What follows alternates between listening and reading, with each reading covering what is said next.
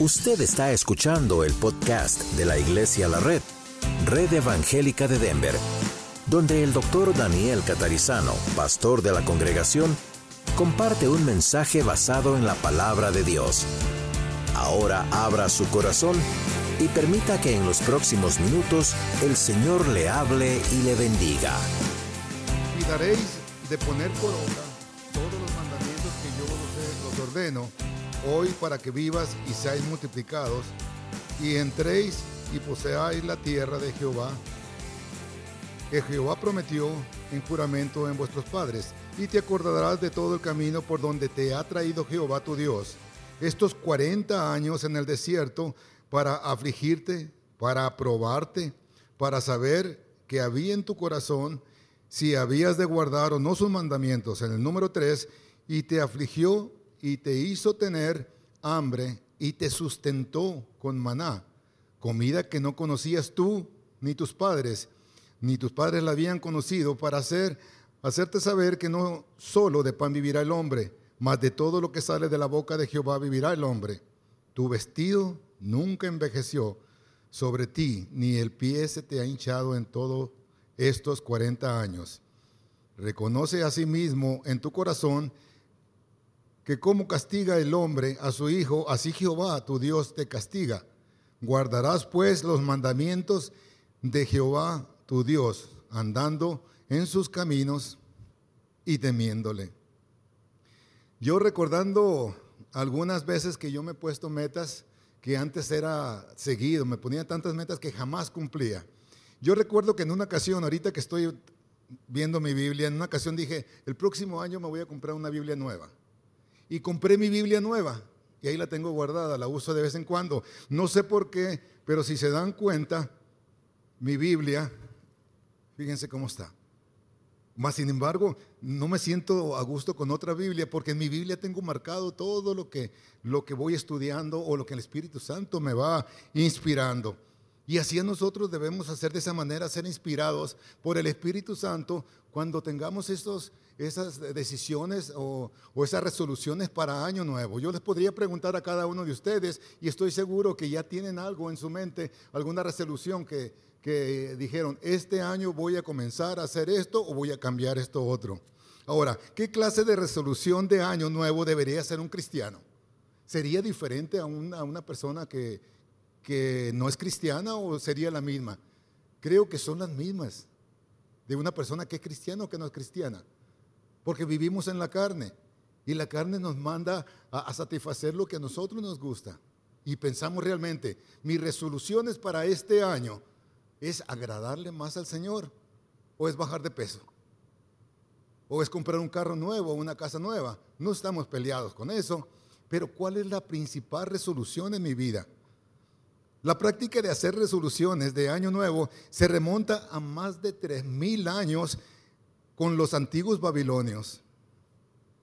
Hay algo en el inicio del Nuevo Testamento que nos hace pensar en un nuevo comienzo, una nueva etapa. Siempre pensamos en eso, en una nueva etapa. Y en realidad no hay diferencia entre el 31 de diciembre y el día primero de enero. ¿O, ustedes piensan que hay una diferencia entre un día y el otro? O sea, realmente no tiene un gran significado, no tiene nada místico, o nada ocurre en la medianoche del día 31, es exactamente igual que cualquier otro día. La Biblia no habla en favor ni en contra del concepto de la resolución de un año nuevo. Sin embargo, si un cristiano desea hacer una resolución de año nuevo, ahora, ¿qué clase de resolución debería ser él o ella? Con nosotros como cristianos, la resolución de este año nuevo o las más comunes eh, son la determinación de cuántas personas, eh, bueno, no ustedes creo que no fuman, pero muchas personas, una de las principales cosas es dejar de fumar o dejar de beber o manejar sabiamente sus, sus bienes o, o los dineros, pasar más tiempo con la familia, tiempo de calidad con la familia. Esas son varias de las resoluciones que tomamos cada año y cada año nuevo. Y es sin duda una de las cosas que más, como pronuncié hace un momento, casi la mayor parte de personas, la resolución de año nuevo es bajar de peso. ¿Quién no ha hecho esa resolución? Casi la mayor parte de personas. Llegan las festividades, y llega Navidad, llega Año Nuevo y nosotros, eh, como todo buen cristiano, nos gusta comer bien. Y comemos y decimos, no, pero entre año al año yo me pongo a dieta, como sanamente, me voy al gimnasio. ¿Cuántos no han pagado o han firmado contratos de gimnasio cada año donde van nada más 15 días o un mes y no vuelven hasta el próximo año? Pasa exactamente lo mismo. Pero todos hemos hecho esa resolución. Ahora, todos estos objetivos de las resoluciones ah, no son malos, sin embargo, nos enseñan a mantener el ejercicio físico en perspectiva. Y esto lo podemos ver para las personas que, que tienen... Eh, ahí que anotan en cada uno de los servicios. Eh, 1 Timoteo 4:8, porque el ejercicio corporal para poco es provechoso, pero la piedad para todos aprovecha, pues tiene promesa eh, de esta vida presente y de la venidera. La gran mayoría de las resoluciones de Año Nuevo, aún entre cristianos, tiene que ver con, el aspecto físico. Fíjense que casi todo lo que las resoluciones es verme bien, estar mejor, tener mejor carro, una buena casa. Todo, todo lo que nosotros pensamos se refiere al aspecto físico. Y esto realmente no debería de ser así. Pero eso es lo que hacemos, todos nosotros. Ahora, muchos de nosotros determinamos, cuando ya nos vamos al área espiritual, muchos de nosotros determinamos orar más, orar todos los días o leer la Biblia todos los días. Y también una de las resoluciones es ir a la iglesia todos los domingos. Y comenzamos a hacerlo. Lo mismo que comenzamos a hacer ejercicio, comenzamos a venir a la iglesia todos los domingos. Pero estos objetivos ah, son, son realmente importantes. Pero, sin embargo, estas resoluciones fallan, siempre fallan. E, es raro que una persona mantenga, eh, eh, no digo que no hay personas que sí tienen ciertas resoluciones y las llevan a través de todo el año, pero un gran porcentaje de nosotros, llamémonos cristianos o no, que tenemos resoluciones, siempre le ponemos un alto. ¿Por qué? Por apatía, por, por el trabajo, pero siempre existe un problema y paramos de hacer lo que tenemos que hacer. Ahora, cuando nosotros decimos que queremos leer la Biblia, mi resolución es comenzar a leer la Biblia. Hagámonos esta pregunta, por ejemplo, ¿por qué quieres leer la Biblia todos los días? Piensa. ¿Es para honrar a Dios y crecer espiritualmente? ¿O porque escuchaste que es bueno hacerlo? Pensemos. Entonces estamos hablando carnalmente y estamos hablando espiritualmente. Hay resoluciones carnales y hay resoluciones espirituales, mas sin embargo, en las dos partes en veces no completamos lo que realmente prometimos a principios del año. Otra de las preguntas es, ah, ¿por qué quieres bajar de peso? Que es una de las resoluciones más comunes de todos. ¿Por qué queremos bajar de peso? ¿Es para honrar a Dios con tu cuerpo? ¿O es por vanidad? Para honrarte a ti mismo y para lucir realmente el cuerpo que Dios te dio. Los israelitas ah, habían peregrinado 40 años en el desierto y estaban a punto de cruzar el río Jordán para iniciar la conquista de la tierra prometida. Fíjense bien, la tierra prometida. Se trataba del país de los cananeos, habitado por un pueblo notoriamente depravado, idólatra e inmoral. Era un país lleno de tentaciones para una nación carnal como Israel. Recuerden que los 40 años se la pasaron los israelitas quejándose de Dios. En lugar de dar gracias a Dios por todas las bendiciones que le había dado durante 40 años, se la pasaron quejando. Se acordaban del pan, del ajo de Egipto y, realmente nunca fueron agradecidos. Pero se trataba también de una tierra llena de bendiciones. Recuerden que, que Dios les prometió esa tierra. Era una tierra llena de bendiciones, ahora expresada en riquezas materiales. Si se le compara con la que fue para ellos el desierto, en este contexto se le da la exhortación a recordar el pasado. Si se les preguntaría o se les preguntara en aquellos tiempos a ellos, eh, compara la vida del desierto a la vida que vas a vivir en la tierra prometida. Nosotros cuando nos ponemos una meta o nos ponemos a, eh, comenzar a hacer algo como eh, este año voy a trabajar más, voy a cuidar más de mi familia, siempre las resoluciones. Pero una de las cosas que tenemos que hacer y que tuvo que hacer el pueblo de Israel es ver, es caminar hacia atrás esos 40 años y darse cuenta que desde que ellos salieron de Egipto, Dios los estuvo proveyendo durante todo ese tiempo. ¿Cuál sería la resolución para ellos? Ser obedientes a Dios. Ese sería lo principal que ellos deberían haber eh, deseado como, como una resolución de, de un nuevo año. También nosotros caminemos hacia atrás de nuestras vidas y fijémonos en todas las bendiciones que Dios nos ha dado.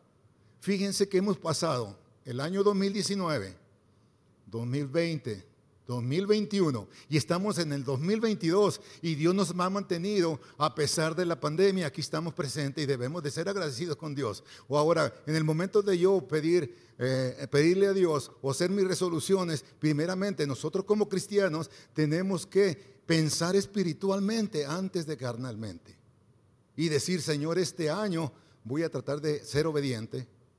Voy a tratar de agradarte, Señor, así como tú quieres que yo, que yo te honre y te glorifique. Pero ¿qué pensamos nosotros como seres humanos?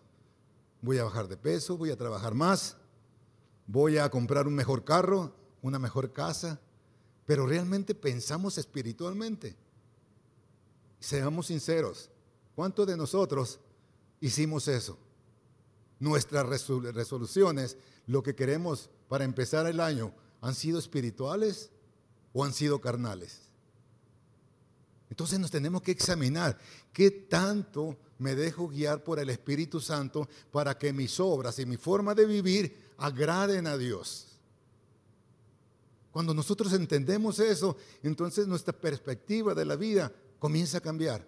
Ya no nos preocupamos tanto por la apariencia, Fíjense bien, la apariencia, si una por en este momento yo traigo traje, traigo corbata, me gusta vestir así. La apariencia no, no es que ah, vaya a lucir eh, ropa muy cara, la apariencia es ser limpios, bien presentables, mas sin embargo, yo no voy a tratar de, de comprar algo que yo no puedo obtener con lo que yo gano. Entonces, eso es lo que nosotros nos enfocamos a comprar cosas de lujo, cosas de marca, mas sin embargo, nos ponemos esas resoluciones en el año y jamás las cumplimos, pero siempre son resoluciones carnales. En el año nuevo, eh, los israelitas se tenían que acordar de los mandamientos de Dios. En Deuteronomio 8.1 dice, cuidaréis de poner por obra todo mandamiento para que viváis y seáis multiplicados. Si nosotros guardamos los mandamientos de Dios, Dios nos va a bendecir. Recuerden, Dios nos bendice con lo que nosotros necesitamos, necesitamos Dios no cumple caprichos. Siempre digo que nosotros como cristianos no estamos peleados con, el dinero ni con los bienes materiales. Pero recuerden, cuando Dios nos bendice con bienes materiales, con un buen trabajo, cuando nos bendice económicamente, recuerden, es algo que nos da para que nosotros administremos, no es algo para que nosotros nos quedemos con ello. Si hay bendición de Dios es porque nosotros tenemos que compartir esas bendiciones de Dios. Nosotros honramos al Señor con nuestros diezmos, con nuestras ofrendas, con nuestras primicias, y Dios corresponde de cualquier manera. Nos bendice con salud. Y el ejemplo está aquí presente. Hay personas aquí que han, que han sufrido de, de esta enfermedad del COVID y están presentes. Algunas personas ya no están presentes, pero es la voluntad de Dios y tenemos que ser obedientes a Él. No tenemos por qué preguntarle por qué a mí y a Él no, y por qué no a mí. Entonces, nosotros somos creación de Dios y nosotros estamos eh, dispuestos a aceptar todo lo que el Señor decida hacer en la vida de los demás y en nuestra propia vida. Ahora, por otra parte, el secreto de la larga persistencia de los judíos como nación, ahora distinta de otras, en medio de las cuales han vivido dispersados a lo largo de los siglos. Y esa es también la ley, particularmente en sus aspectos ceremoniales, tales como las dietas alimenticias. Y hablo de esto por lo que estamos hablando de, lo que decidimos el próximo año, voy a hacer esto o voy a hacer estos cambios. Ahora ellos siguen con las dietas alimenticias, el descanso, de la, descanso, la circuncisión y también los ritos que tienen eh, de purificación. Estoy hablando del pueblo de Israel. Todos estos aspectos ceremoniales de la ley que eran como un cerco que los separaba y los hacía ah, distintos a todas las naciones. Todos esos mandamientos que ellos cumplían, que eran de parte de Dios, los hacían diferente a las demás naciones. Recuerden que, que Israel es el pueblo escogido de Dios. Por eso Dios siempre le dijo que no se mezclaran con otras naciones, con otros países idólatras. Siempre, siempre estuvo Él recordándoles a través de los profetas que no hicieran eso. Mas, sin embargo, eh, muchas, en muchas ocasiones ellos no obedecieron. Ahora, para la iglesia los aspectos morales de la ley se cumplen en el precepto de amar al prójimo como a uno mismo. Y ese es el mejor mandamiento. Esa es la mejor resolución de año nuevo para cualquier persona, no simplemente para un cristiano, para una persona inconversa también. Y hay veces que vemos a personas que vemos que son más amorosos que nosotros mismos que somos cristianos. Y en la Biblia hay tantos versículos donde dice que debemos amar al prójimo como a nosotros mismos. Ahorita más adelante voy a dar algunos de los versículos, pero realmente esa es la base de todo. Miremos en Juan 13:34, ah, donde dice, un mandamiento nuevo os doy, que os améis unos a otros como yo os he amado, que también os améis unos a otros. En esto reconocerán todos que sois mis discípulos y tuviereis amor los unos a los otros. Fíjense cuántas veces repite lo mismo. La base de todo es el amor. Si nosotros nos amáramos, no juzgaríamos, no criticáramos, ayudáramos, al necesitado, no existirían pleitos, no existirían balaceras como las que hemos estado viendo aquí en este estado, no existirían guerras, no existiría el, el ansia de poder, de querer ser más que otros. Mas, sin embargo, no todos pensamos igual. Algunos hemos tenido el privilegio de que fuimos llamados por Dios, porque recuerde que nosotros no lo buscamos a Él. Él nos encontró. Él nos encontró porque nosotros estábamos perdidos. Entonces, ¿cuál sería mi resolución para darle un agradecimiento a Dios? Entregarle mi vida completa, entregar mi familia, entregarle mis finanzas, ser obediente a su palabra. Esa sería una de las principales resoluciones que deberíamos de tener. También tenemos otros versículos que hablan del amor. Romanos 13, 9 dice, porque no adulterarás, no matarás, no hurtarás, no darás falso testimonio, no codiciarás y cualquier otro mandamiento. En esta, en esta sentencia se resume y aquí viene, amarás a tu prójimo como a ti mismo. Primero les nombra parte de los mandamientos. Pero termina diciéndole, amarás a tu prójimo como a ti mismo. También lo podemos ver en Gálatas 5:14, porque toda la ley en, esta sola palabra se cumple, amarás a tu prójimo como a ti mismo. Una vez más, el Señor nos está diciendo que nos amemos. Podemos ver más versículos, Santiago 2.8, primera de Juan 4.7 o del 8 al 11. Y así consecutivamente estudiando la palabra nos encontraremos con más versículos que hablan acerca del amor. Ahora, si yo me amo, amo al prójimo, ahora, ¿cuál sería mi determinación para, para una resolución de nuevo año? Aparte de amar a Dios, amar a mi, a mi prójimo.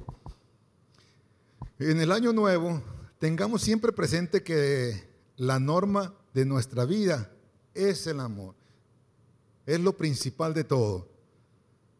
Que en el hogar el marido ame a su esposa, que el esposo, la esposa ame a su marido y a sus hijos, que amemos a nuestros padres, que amemos a nuestros vecinos.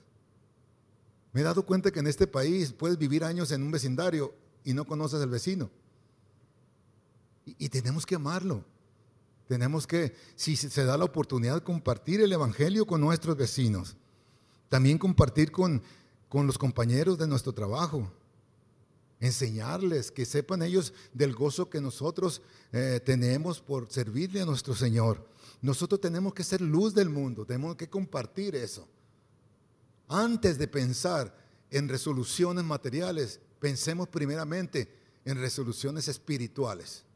Y la base es el amor teniendo amor, todo lo demás se va, se va añadiendo, como dice la palabra, teniendo amor, estás bien con tu familia, estás bien con tu esposa, con tus seres queridos, con el mundo que te rodea. Es, que esa sea una resolución en este nuevo año para nosotros. Cristianos o no cristianos, eso es universal. Tenemos que amar a, todo, todo el ser que nos rodea. Ahora, en el año nuevo eh, debemos de acordarnos a el deber que tenemos nosotros hacia, hacia Dios. Tenemos que acordarnos cuál es nuestro deber. En Deuteronomio, eh, que ya leí al principio, de 8, del 2 al 4, dice, y te acordarás, te acordarás de todo el camino por donde te ha traído Jehová, tu Dios, estos 40 años en el desierto. Y yo te digo, así como Jehová le dijo a los, judíos, recuerda el camino que te ha mantenido Jehová durante todos los años que tienes viviendo. No importa que tengas 10, 15, 20 años, 40, 60. Recuérdate todo lo que has caminado, todas las tribulaciones, todos los, eh, problemas que Dios te ha sacado adelante. Vuelvo a repetir, estos tiempos duros de pandemia, Dios nos ha mantenido. ¿Y por qué no agradecerle al Señor? Una de mis resoluciones de este año nuevo, Señor, es seguirte sirviendo, seguir compartiendo tu palabra. Y ya después de que yo haga esas resoluciones espirituales, comenzamos a hacer eh, las materiales, porque no estamos peleados con lo material, pero no olvidemos siempre hacer resoluciones en cuestiones materiales y olvidarnos de Dios, olvidarnos de lo espiritual, que es lo importante, que es lo que nos mantiene hasta el día de hoy. Y tenemos que ser agradecidos con Dios. Y todos podemos testificar, todo el que está presente puede testificar de las bendiciones que han recibido de parte del Señor.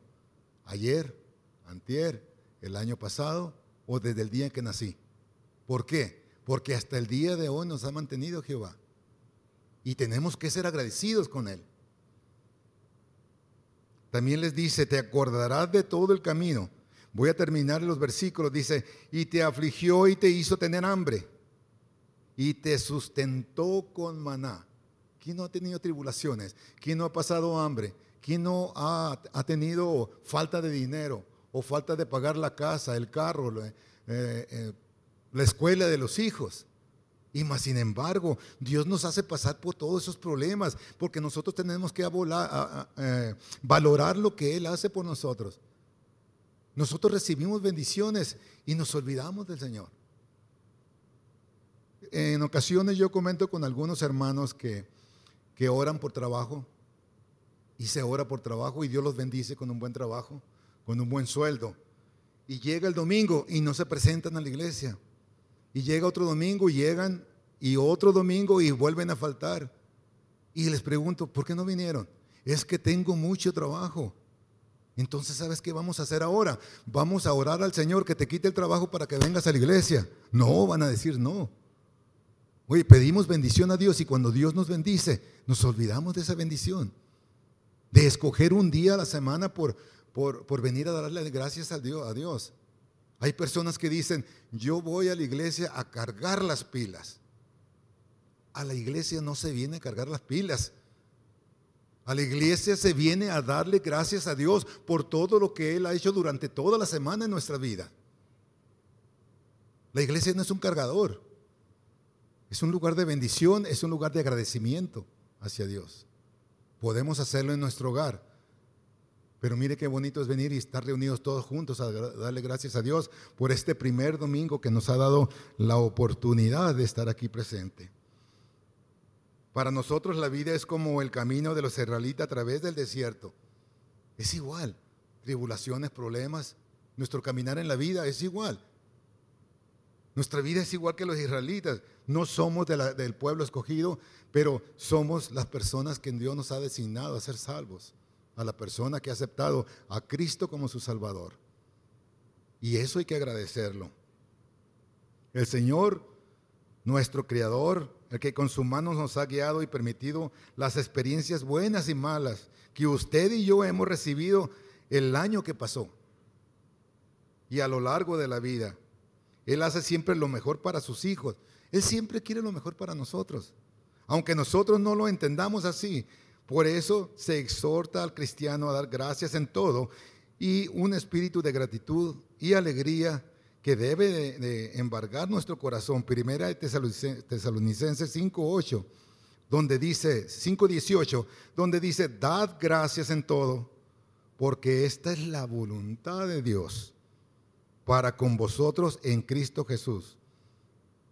Debemos recordar las experiencias del pasado. No nos tenemos que olvidar de lo que hemos pasado. ¿Por qué no nos tenemos que olvidar? Porque sabemos que de todos esos problemas y, ah, tribulaciones nos ha librado el Señor.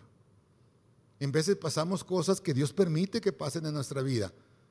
Pero cada vez que superamos esas pruebas, somos fortalecidos en la fe. Porque Dios nos ha librado de esas situaciones. Cada problema es un paso más es un avance más hacia seguir valorando lo que Dios hace en nuestras vidas. Debemos recordar la experiencia del pasado, sean buenas o sean malas, para aprender lecciones para el presente y para cultivar un corazón agradecido de Dios por los bienes recibidos. Entonces, por los bienes recibidos, ok, va a llegar, llega el año nuevo y yo estoy pensando en, recibir más bienes materiales. En lugar de pensar en agradar más a Dios, ya recibí, ahora quiero, este año mi resolución es obtener más bienes materiales. Y nosotros como cristianos debemos de pensar diferentes. Debemos recordar que no solo de pan vivirá el hombre. La tentación más fuerte de Satanás, fíjese, consiste en hacernos olvidar de que como seres humanos tenemos una dimensión espiritual. En de nos pone tentaciones y, olvidamos lo espiritual. Porque miren, Dios conoce todo de, de nosotros, nuestros pensamientos, todo lo conoce. El enemigo no conoce nuestros pensamientos, pero ¿saben cómo nos ataca? Porque nosotros abrimos puertas por medio de nuestras debilidades y Él entonces es cuando conoce nuestras debilidades y por ese lado nos ataca.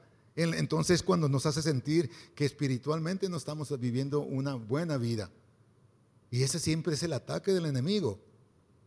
Por eso siempre nuestras peticiones tienen que ser agradecimiento a nuestro Dios. Si, si Satanás no venció, o no vaciló, perdón, en tentar de una manera al propio Señor Jesús, a mismo Señor Jesús, lo quiso tentar o lo tentó. Ahora, si Él hizo eso con Jesús, ¿qué no hará con nosotros? Si nosotros le damos oportunidad o si nosotros le abrimos puertas. Cedemos a esas tentaciones cuando nos independizamos del Señor. Como el ejemplo que ponía ahorita, pedimos bendición, pedimos trabajo, Dios nos bendice, Dios nos concede, nos da un buen trabajo. ¿Y qué hacemos? Ya que tenemos la bendición, nos independizamos de Dios y creemos que nosotros podemos seguir solos por nuestra cuenta. Cuando descuidamos eh, los medios de gracia que Dios nos da, como son estudiar la Biblia o estar en oración diaria, descuidar la oración, eso es algo muy malo, es, muy, es algo que realmente nos va distanciando de Dios entre menos oremos, menos relación tendremos con el Padre. Y nos vamos enfriando y nos vamos independizando de Dios. Y creemos que nosotros con nuestras propias fuerzas podemos hacer las cosas. Cuando dejamos de honrar a Jehová con nuestros bienes, con las primicias de todos los frutos, Proverbio 3.9, honra a Jehová con tus bienes y con las primicias de todos tus frutos. Es algo también que no debemos de descuidar.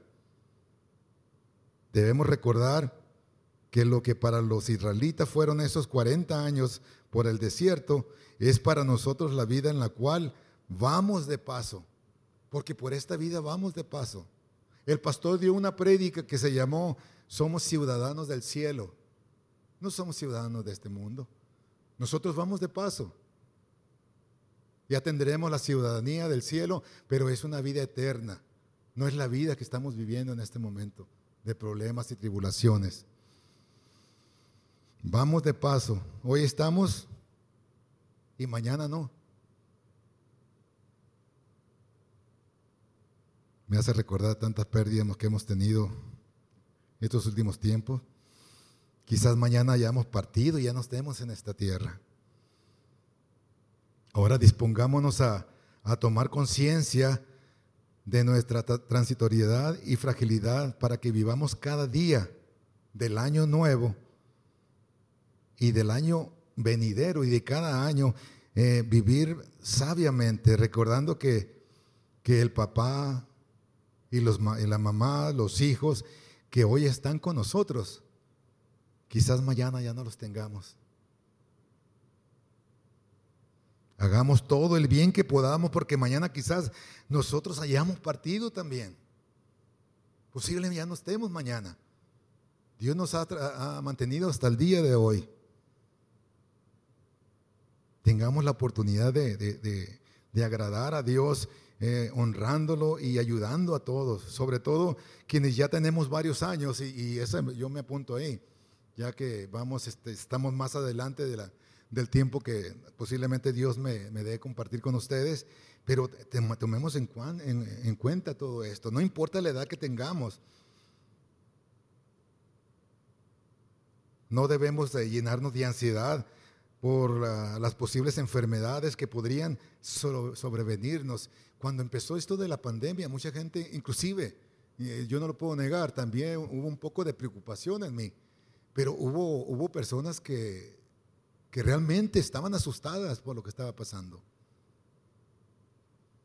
Ahora, porque cualquier cosa que venga, eh, sean, estas de naturaleza que fueren, el Señor puede salvarnos de ellas como nos ha salvado hasta el día de hoy. La preocupación no nos salva. Cuando una persona se preocupa de más, más de lo normal, entonces podemos pensar, ok, o no tiene una buena relación con el Señor, no está orando, o su fe está un poco debilitada. ¿Por qué? Porque cuando nosotros eh, confiamos, en el Señor y nos viene una enfermedad, tenemos que aceptarlo. Esto no quiere decir que, seamos ah, descuidados y nos descuidemos cuando esté pasando esto de la pandemia. Tenemos que ser precavidos y tenemos que cuidarnos. Pero no tenemos que tener miedo, porque si Dios nos llama en cualquier momento, tenemos que estar dispuestos a estar en su presencia. Entonces, ¿por qué, por qué vivir atemorizados con lo que está pasando? Ahora quizás ya no, ya no vemos tantos milagros como, como lo relata en, en algunos libros del Antiguo Testamento, de la Biblia, pero no debemos tener dudas del que, Señor, que el Señor es el que hace esos milagros y Él lo puede hacer en cualquier momento. Nosotros hemos visto milagros que han pasado con personas aquí en la congregación y realmente eso, nos debería de motivar para cada vez fortalecer nuestra fe. A mí me toca enseñar a discipulado y cada vez que me toca hablar de la fe, eh, muchas personas oran de esta manera, Señor, aumentame la fe.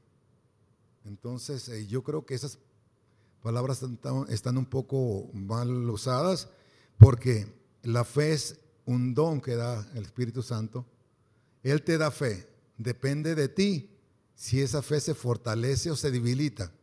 Dios no te da a ti el 10%, a ti el 40% de fe, a ti el 50% de fe. Dios nos da el don de la fe y depende de la relación personal que tú tienes con Dios si fortaleces esa fe o esa fe se debilita.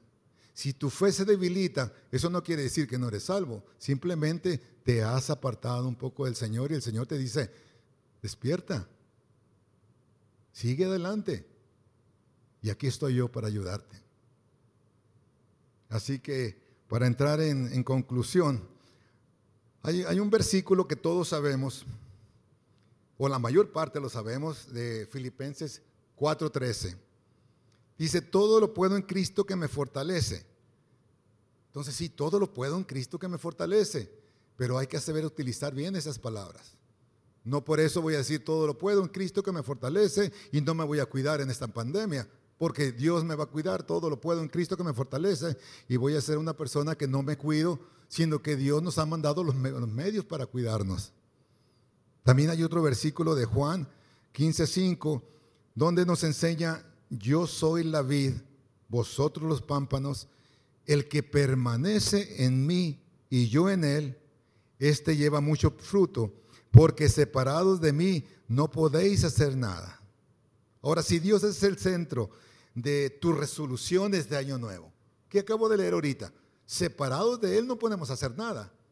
Así pidas tú lo que tú quieras, separados de Él, no podemos hacer nada. Y Él nos enseña esto. Mucho fruto, dice. En este año nuevo hay posibilidades de tener éxito. Claro que sí hay posibilidades de tener éxito, dependiendo de tu compromiso para hacerlo. Si es la voluntad de Dios que se cumpla, Él te ayudará a realizarlo. Si es la voluntad de Dios, recuerden, no todo lo que tú le pides al Señor es conveniente para tu vida. El Señor siempre responde. Y les voy a decir cómo. El Señor te dice sí, no o no te conviene. Cuando Dios, tú no recibes respuesta es que no te conviene. Dios sabe qué es lo que es lo que es bueno para ti. Pero en nuestra mente, cuando empezamos en resoluciones, ¿qué viene en nuestra cabeza? Cosas físicas y cosas materiales. Pero Dios siempre está en control de nuestras vidas. Él sabe qué, qué es lo que nos conviene. Ahora, si una resolución no es para honrar a Dios o no está de acuerdo con la palabra de Dios, no recibimos la ayuda de Dios para llevarla a cabo. Si no es de acuerdo a la palabra de Dios. Ahora, pide sabiduría para saber cómo alcanzar los objetivos que Dios te dedique o te indique. Confía en que Dios te da la fuerza para ayudarte. Él siempre te va a dar la fuerza para ayudarte. Pero ¿cómo te da la fuerza el Señor? Con esa comunión diaria que tú tienes. No puedes pedirle fortaleza al Señor si no oras. No puedes pedirle fortaleza al Señor si no tienes comunicación con Él. ¿Cómo quieres que Dios te fortalezca si ni siquiera te importa tener una comunicación con Dios? Por eso es tan importante la oración.